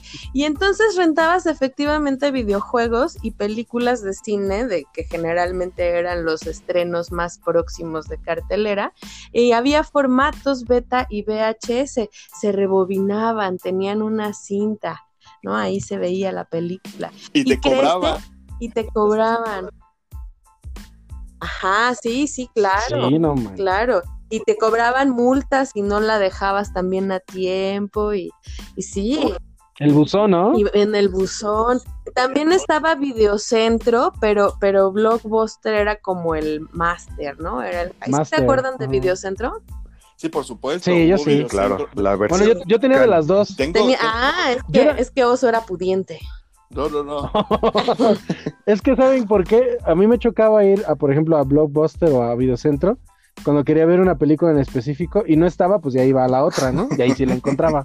Sí. Cuando no la encontrabas en las dos, hijo, era horrible. Yo tengo que contar. Tenías, tenías que esperar. Antes practicábamos la paciencia, eso sí. Exactamente. Yo nunca tuve paciencia. Yo no tengo paciencia. Es más, ¿quiénes son ustedes? Yo tampoco tengo paciencia, pero, pero en los noventas yo todavía estaba muy chiquita. Yo tenía poquitos años. Ah. Entonces, en realidad no dependía de mí, eran mis padres los que decidían, ¿no? Pero, pero. Oye, a ti no nunca te engañó, porque ves que ahora, ven que ahora dicen, ahora te voy a invitar a Netflix y a la verdad, te engañé, no tengo Netflix. Esa se llamó. Te engañé, no tengo Netflix, te vamos a ver las tablas de multiplicar, siéntate ahí. Sí, no man, sí, estaba bien. Bueno, era, era abrir la caja. Radio, gracias. Vas, Danae, vas, No, no, aquí sí tenías que ver la película, pues ya estabas pagando. ¿Cuánto pagaban? ¿No se acuerdan? 30 pesos, creo, ¿no? 50 pesos los estrenos, 30 pesos las que eran viejas. Puta, no me acuerdo. Algo así, bueno, el equivalente de lo que es ahorita. Pero era por zona geográfica, ¿no? claro. Porque estamos hablando de los noventas, o sea, equivaldría como ahorita pagar unos 200 pesos. ¿qué unos 200 pesos. Más o menos. No, yo creo que sería el equivalente a a, unos 80, 100 pesos. todos. Dependiendo de, de, las, de las películas. Era complicado rentar ahí, ¿no? Sí. Sí. De manera frecuente era un gasto importante, ¿no? Sí, sí, sí. En mi casa rentábamos una película a veces semanal cuando nos iba bien y si no, sí, una vez cada 15 días, una vez al mes. Y, e insisto, ¿no? Era una película de la que mis papás eran los que decían, esta la podemos ver todos, esta, ¿no? y ya. Era, era una, incluso se volvió una tradición familiar ir en, ahora sí que en banda, toda la familia. En familia. Sí, era como la hora del súper, pero en blockbuster. Y, y, era el, lugar eh, típico de decir, bueno, la mamá siempre escoge una romántica, una que nos va a hacer llorar, el papá va a escoger una de Arnold Schwarzenegger, de muchos balazos, de mucha acción, y los hijos pues van a escoger sus películas que nadie les entiende y que no queremos ver, pero pues que tienen derecho a escoger, ¿no? Yo en lo personal les, quiero contar que, bueno, mi pasión por el cine surgió de que mi primer trabajo que tuve fue precisamente en un videoclub, en un, en un, no era un blockbuster, era como un tipo videocentro, y, y me tocó precisamente la transición de VHS a DVDs, los primeros DVDs que se empezaron a rentar, y sí, definitivo, o sea, era todo un espectáculo ver a las familias ahí peleándose por cajas vacías. Y, y, yo como, como eh, trabajador de ahí, no se preocupe, tenemos dos copias o tres copias y no hay problemas y se la pueden llevar, pero como dice el oso, llega el momento en el que pues, tienes que quitar la caja del anaquel porque pues ya no hay copias que rentar. Ya no está. Exactamente. Adelante, Danae. Sí, y como bien decía, decía Oso, ¿no? Que ahora vemos Netflix, ya sacó Netflix. Pues Netflix fue precisamente quien llevó a la quiebra a nuestro queridísimo blockbuster. Ah, ah. Pues no, no, necesariamente, ¿no? No, bueno, fue, fue porque... Esto fue malas decisiones, ¿no? Esta parte de las empresas de no querer evolucionar. Sí, y una de ellas fue eso, exacto, Blockbuster no quiso. De hecho, le ganaron, ¿no? Le ganaron. E, es que miren, les, les platico medio lo que encontré, porque es que salió esto porque vi una nota específico en donde todavía sobrevive un Blockbuster en un estacionamiento en una gasolinera en Obregon, en una intersección allá en Estados Unidos. Pero bueno, sí. Y un y un videocentro aquí en México también sobrevive. no, ¿En Vallejo? sí, sí, sí. No, no recuerdo en qué estado, pero sí hay todavía un video. Ya ves, como así te dije que sí. Pero no era Blockbuster. Yo te dije, no, Blockbuster en México no, no es videocentro. Era videocentro, sí. Pero bueno, la desolución de Blockbuster en específico fue en el 2014. O sea, ya Netflix nació en el 2010. Y Blockbuster todavía sobrevivió cuatro años, precisamente porque, porque le, le, invirtió más dinero al DVD, justo. Y ya no era nada más videojuegos, sino también peli, perdón, ya no era nada más películas, sino también videojuegos, que era su, que era su hit, ¿no? Era en donde ganaba dinero. Sin embargo, como dice Joe, la empresa decidió no invertir más porque Netflix se la ofrecieron a Blockbuster para que él distribuyera las películas en internet y Blockbuster dijo que no iba a funcionar y, y bueno, así muchas empresas, Blockbuster es, una, es un ejemplo, ¿no? Pero podríamos hablar de muchas otras empresas que murieron en el intento pensando en que eso no iba a funcionar, ¿no? Como las, botellas de agua, ¿quién iba a imaginarse? En los noventas todavía tomábamos agua de la llave, ¿ustedes no tomaban agua de la llave? Claro, por supuesto. Sí, sí, sí. Antes, antes, hablando de ese tema, ¿no se dan cuenta? Yo no puedo recordar en qué momento nos vendieron, nos comenzaron a vender el agua. Antes la tomabas del grifo, de la manguera, de donde sea. Yo, yo sí, yo, sí lo recuerdo porque a mí me tocó esa transición en un cambio de casa. Yo fue, mi hermano nació en el 92, fue como por el 95 cuando ya se empezaban a comercializar los garrafones. Pero iban los camiones y gritaban, ahora pasan más común, ¿no? Pero antes eran los camiones así de la marca de Electropura. los garrafones de vidrio, ¿te acuerdas? De vidrio.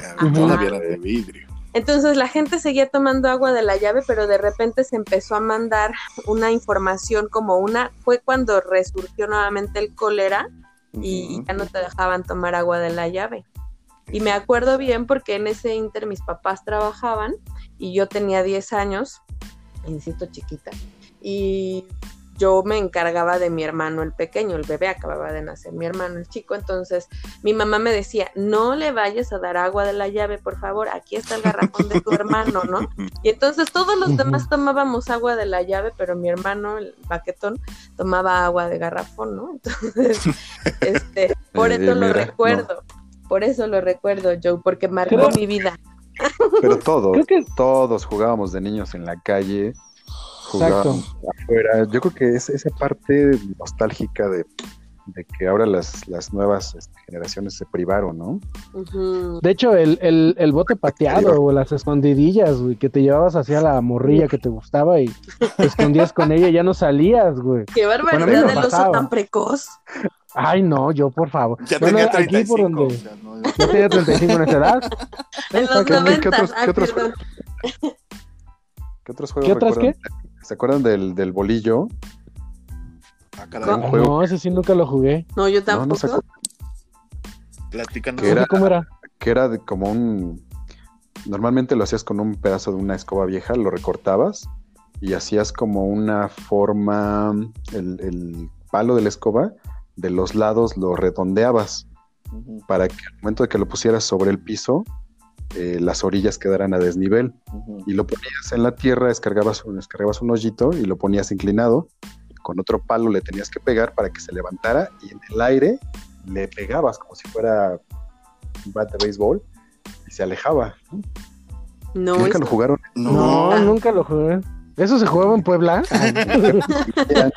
no, Joe, estamos en los noventas, Joe. Por eso. Él está hablando de 1890. Oye, ¿pero de Él está hablando de los 80. 1890, no. 1990. 1990, no me saques.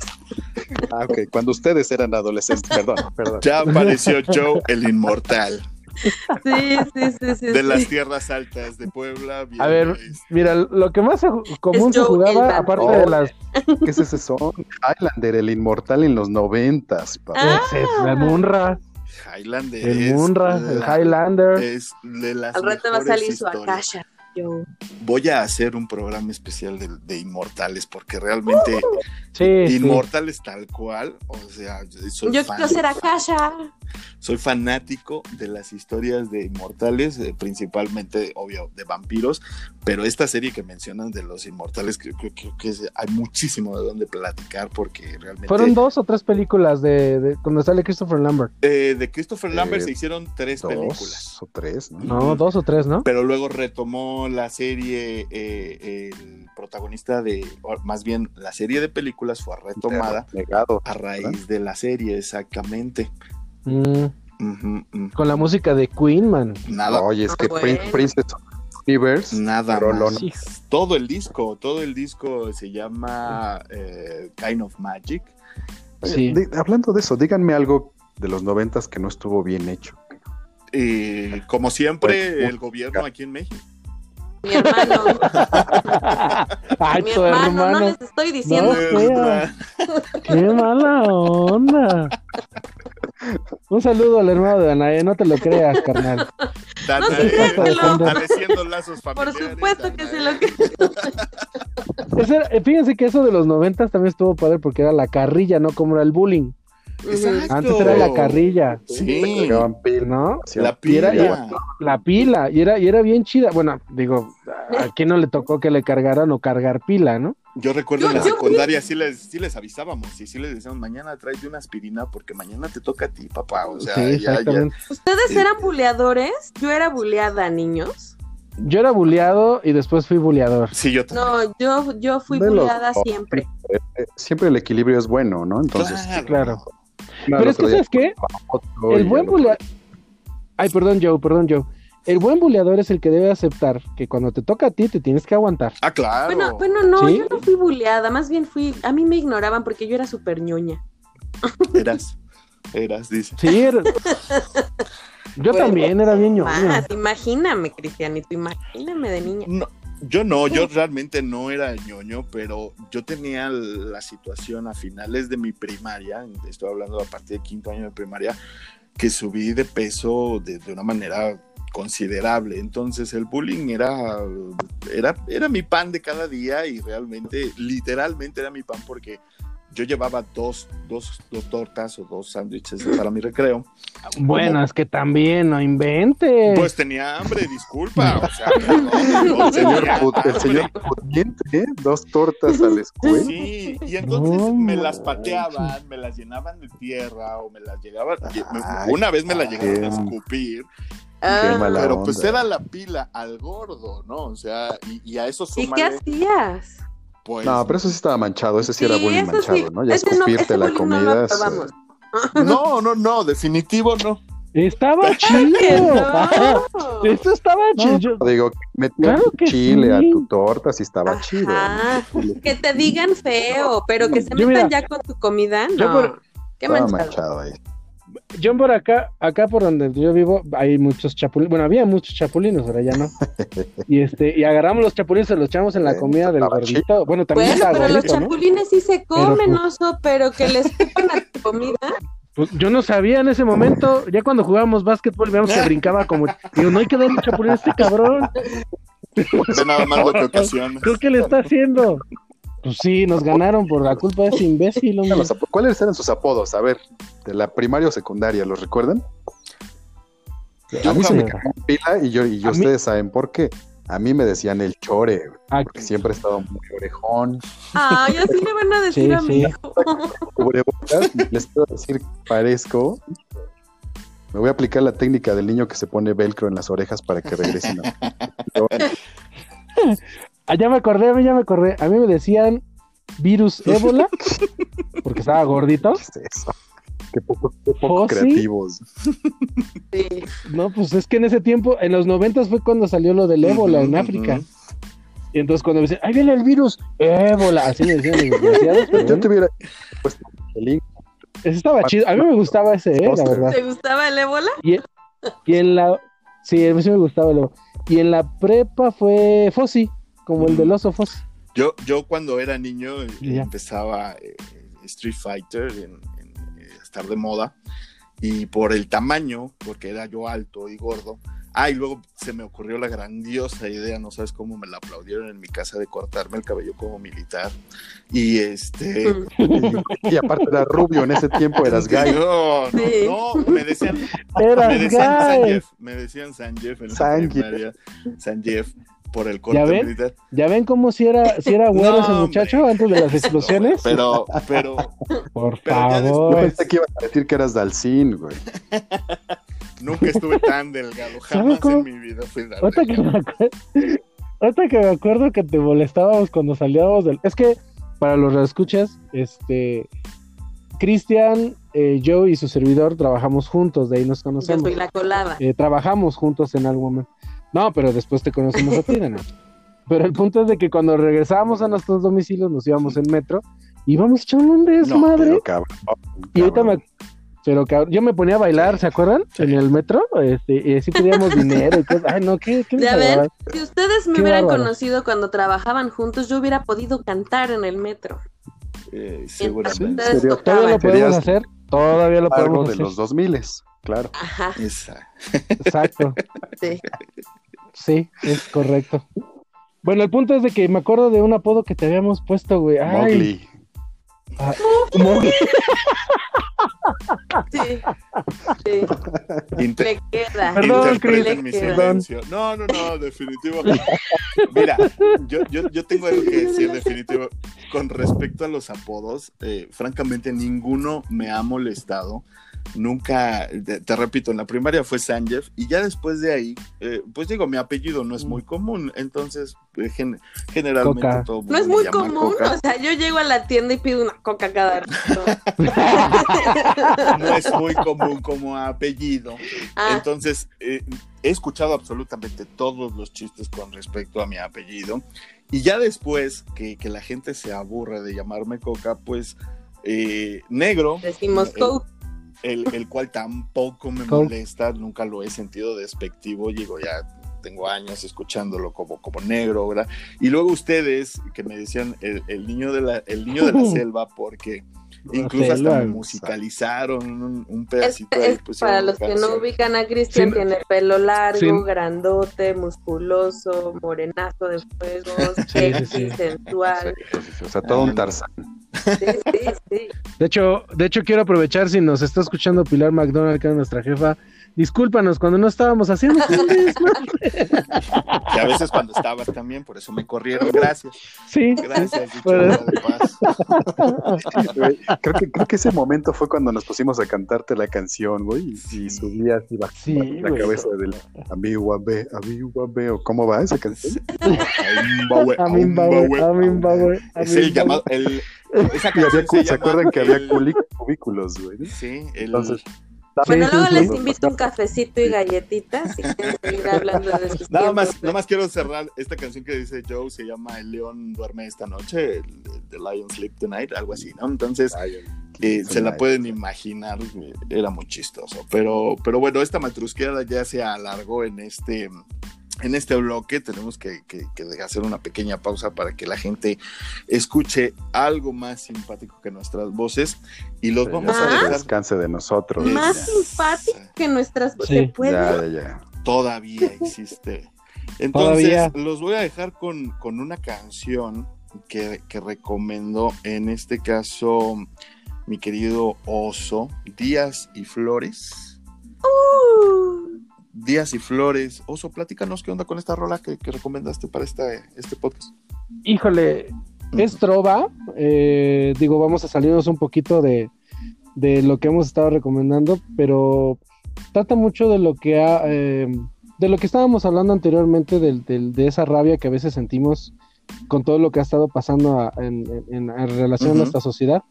Y Silvio, que para mí ha sido uno de los mejores compositores que hemos, cubanos que existen eh, de trova, habla mucho de esa, de tener paciencia, a tener esa rabia, ¿no? A la rabia de que, de ser de condescendientes, a, ver lo que sucede, a ver las cosas que no surgen, a la tristeza, etcétera, etcétera. Y cosas que se las puedes ofrecer a tu pareja o a cualquier otra persona. Entonces, esa, esa canción eh, para mí es muy, muy, tiene mucho significado para mí precisamente por eso. ¿no? Bueno, pues entonces, con la recomendación de Oso eh, Díaz y Flores, esto es Silvio Rodríguez, no se vayan, aún tenemos un poquito más de matrusqueada que, que ofrecerles, así que disfruten esta canción y regresamos.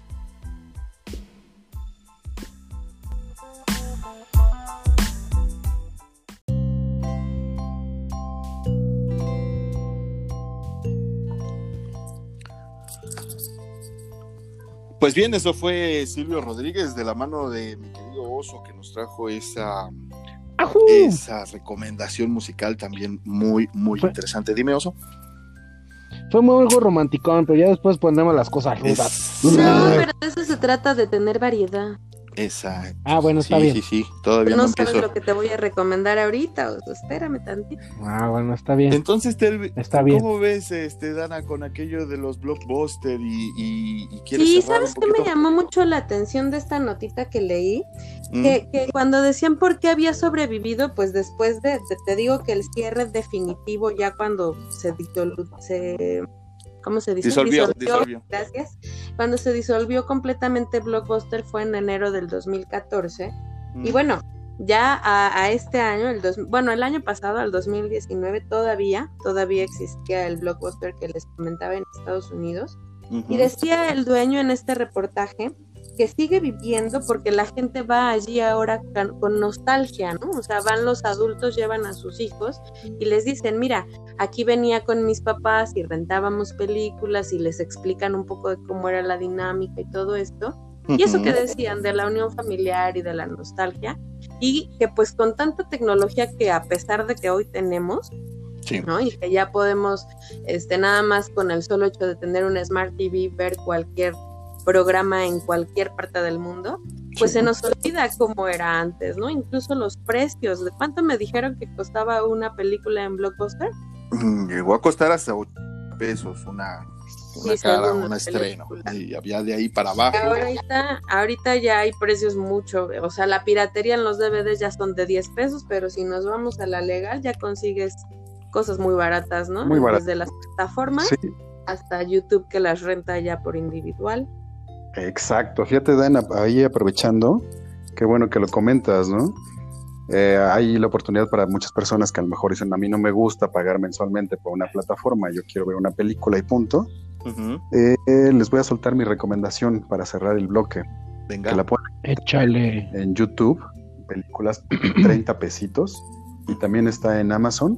Es esta película que yo la vi, la verdad es que en los 90, ¿no? La película es de 1987 o sea, ya finales de los 80 principios de los 90 que es eh, Los chicos perdidos, o su título en inglés que es The Lost Boys, con Kiefer Sutherland, que yo creo que algunos de ustedes sí. peliculón, man. Visto, ¿no? Este, este grupo, este grupo de, muchachos, ¿no? Que, que, estaban en esa época de, del rock y de la sociedad, cómo estaba cambiando, pero ligado con un ingrediente, pues, que le da ese toque, ¿no? Ese toque de película ochentera con vampiros, ¿no? Yo, Joel, Joel Schumacher, que acaba de fallecer hace, ni siquiera tiene un mes, eh, es, el, es el director de esta película, es del, año 87, si no mal recuerdo. Y, y, acaba de fallecer Joel Schumacher, director que nos trajo cosas como Batman Forever o eh, recientemente eh, no, nos trajo películas muy, muy interesantes. Pero síguenos contando sobre Los Muchachos Perdidos. Pues yo creo que es una de las películas imperdibles de la, de la época, ¿no? Esta de recomendación y este tipo de cine que a mí en lo particular me parece muy, muy bueno, sobre todo en la parte pues, técnica, ¿no? mejor narrativa y visual. Es, es una obra de esas de arte para quien guste de un cine diferente, ¿no? Muy buena música también en la película, ¿no? Música ochentera, ¿no? Sí. Definitivamente. Era muy gótica. En una parte, sí. Algo pero, pero ochentera ya llegando a los noventas, porque y se le nota. No es ochentera, ochentera. Sí, se le nota en la película, es una película muy de los noventas. Una película de vampiros. Yo soy muy crítico de las películas de vampiros porque realmente crecí leyendo eh, la literatura clásica vampírica. Y cuando salió esta película, bueno, obviamente te sientes identificado en cuanto a las edades de los protagonistas porque todos son adolescentes, hay, hay niños, este, y, y Cory, uno de los Cory, Cory Feldman, es uno de los, de los actores que salen en esta película, no sé si lo recuerdan en películas como Los Goonies, este, sí, fueron actores que definitivamente nos marcaron, ¿no? Eh, la familia Sutherland, que bueno, el papá lo, ustedes lo recuerdan en los Juegos del Hambre, y, su hijo ha hecho cosas desde Los Muchachos Perdidos, pasando por Línea Mortal, hasta... Que también otra película eh, que no inventes. Es una película de que vamos a hablar definitivamente posteriores porque es totalmente de los noventas, incluso Dana me Yo no la he podido terminar de ver, Cristiano, Dana me contaba que vio la, la, versión nueva con, con, este Diego Luna, no la he visto, y es... es... que yo la vi, la, me la pusieron en el camión de, de estos de regreso, ya sabes, de, de un lugar a otro, y no la terminé de ver. Bueno, pues te, recomiendo la, la clásica, la, la, que protagoniza precisamente Donald, eh, no, Kiefer Sutherland, Donald Kevin Bacon, si no mal Kevin recuerdo. Bacon, claro, y una muy joven Julia Roberts. Pero esa, esa no está en ninguna plataforma, esa también la voy a conseguir en YouTube, yo creo, ¿verdad? Yo creo que sí, pero. Yo creo que sí. Pero bueno, esta recomendación de los muchachos perdidos, Joe, la verdad, te rifaste. Gracias, mi hermano. Gracias. pues ahí está, por si la, quieren ver, eh, está en YouTube, está, está económica, o si, y si no, ¿dónde más está, mi querido Joe? Está también en Amazon. Ah, también la pueden ver bueno, pues ahí está, mis queridos eh, amigos que nos hacen el favor de escucharnos. Eh, creo que este, este programa tuvo un poquito de todo. Creo que destapamos muchísimas muñecas en la conversación y logramos el objetivo, sobre todo, que fue entretenerlos a ustedes durante esta semana. Quiero terminar, quiero cerrar este programa agradeciéndoles a todas las personas que nos han estado escuchando y que nos han dado sus comentarios, nos han este, eh, dicho sus opiniones con respecto al programa. Pues trabajamos, trabajamos para, para entregarles semana a semana un podcast entretenido, divertido, se informen un poquito y se rían con nuestras tonterías. Claro que sí, como no. Entonces, eh, pues no nos queda más que agradecerles, eh, decirles que se cuiden, que, sigan manteniendo su sana distancia, que sigan usando el, cubrebocas, porque realmente es algo bien, bien importante. Por ahí hay muchísima gente que aún no cree, que aún se aferra a no protegerse, a proteger a sus, seres queridos. Que eh, no salgan si no tienen que no salir. Tienen a qué salir, por favor. Estábamos viendo el otro día las imágenes de la carretera la entrada de, Cuernavaca, no es posible cuánta gente sigue saliendo, yendo de viaje. Eh, acaba de salir una lady en, uno de los aviones y lo que más nos pegó es ver a gente que está yendo de vacaciones a Cancún y dices, ¿en serio? Ahorita, por favor, cuídense, no, no, no seamos un número en las estadísticas eh, mal informadas, porque lamentablemente los números están muy maquillados, no nos convirtamos en, parte de ese maquillaje, seamos, seamos sobrevivientes a lo que está sucediendo en este momento en el mundo. Y, no me queda más que agradecerles por escucharnos, abrazarlos muy, muy fuerte a todos y, desearles que estén bien esta semana. Recuerden, tenemos eh, sorpresas para nuestro, nuestro capítulo 4 porque vamos a cumplir ya nuestro primer mes con ustedes. Así que estén muy pendientes de las redes sociales, no dejen de darle like a nuestro podcast, eh, suscríbanse para que se les descargue en automático cada que, nosotros lo subamos y opinen, platíquenos y si quieren participar con nosotros, aquí estamos. Rápidamente, Osos, tus, tus generales para que la gente te siga. En Twitter, arroba oso En Instagram, opsuad. Sí y en Facebook Oso Suaur. Bueno, ahí me pueden buscar en la página de Matrusqueando la Utopía. Exactamente. Y muchas gracias por escucharnos y que estén muy bien y cuídense mucho. Perfecto, muchas gracias. Danae, si eres tan amable. En Instagram, Danae Pontón, y en Twitter, Danae Pontón. Ya tengo Twitter, no lo sé usar, pero ya tengo Twitter. Está perfecto. Yo tampoco. Tú, tú ahí pícale. No le encuentro funcionalidad. Tú pícale, tú pícale. tú ahí pícale. Mi querido Joe. Muchas gracias, mi hermano. Eh, en el Twitter estoy como Joe Roa, K-U. Eh, ahí me pueden escribir. Y pues también agradecer este, nuevamente que estemos aquí. Agradecer que tenemos pues salud y trabajo. Sí. No dejen de cuidarse, eso es como dices lo más importante. Y también agradecerles, ¿no? Que, se tomen el tiempo de, escuchar a este cuarteto. Sí, porque... Locos platicando, que es lo más importante. Muchísimas gracias. Gracias, Joe. Gracias, Dana. Dime. No, gracias, solo eso, muchas gracias, gracias a Ah, yo pensé que ibas a decir que mandaran currículums. sigo en espera, sigo en espera. ok, bueno, pues ya saben, si, están interesados, mándenle su información, eh, acompañados de un estado de cuenta por si las todas, ¿no? Entonces, sí, sí, este, la, la, copia de su tarjeta de crédito por todos Fíjate, ándale, pues, el número de seguridad. Ok, bueno, pues nos despedimos eh, por esta semana. Eh, les mandamos un abrazo muy, muy fuerte. Cuídense mucho, los queremos y gracias, muchas, muchas gracias por escucharnos y no se pierdan nuestro próximo episodio. Sigan siendo chavorrucos. Exactamente, arriba los 90. chavorrucos for life. Exactamente. Que, por cierto, luego ahí si quieres subir la imagen que te mandé al Facebook. La vamos a Yo todavía no soy chaborruca. ¿eh? La vamos a platicar la próxima. Ay, por favor, Revisar, revisar tabla. Vamos a revisar esa tabla, vamos a revisar esa tabla detenidamente, a ver en qué año nacimos, qué somos y hacia dónde vamos. ¿Les parece? Cámara. Ok, cuídense mucho, nos estamos escuchando, un abrazo fuerte, esto fue Matrusqueando la Utopía. Yo soy Cristian Coca, diciéndoles cuídense, los quiero mucho. Hasta luego. Chao, chao. Bye bye. Adiós. Bye.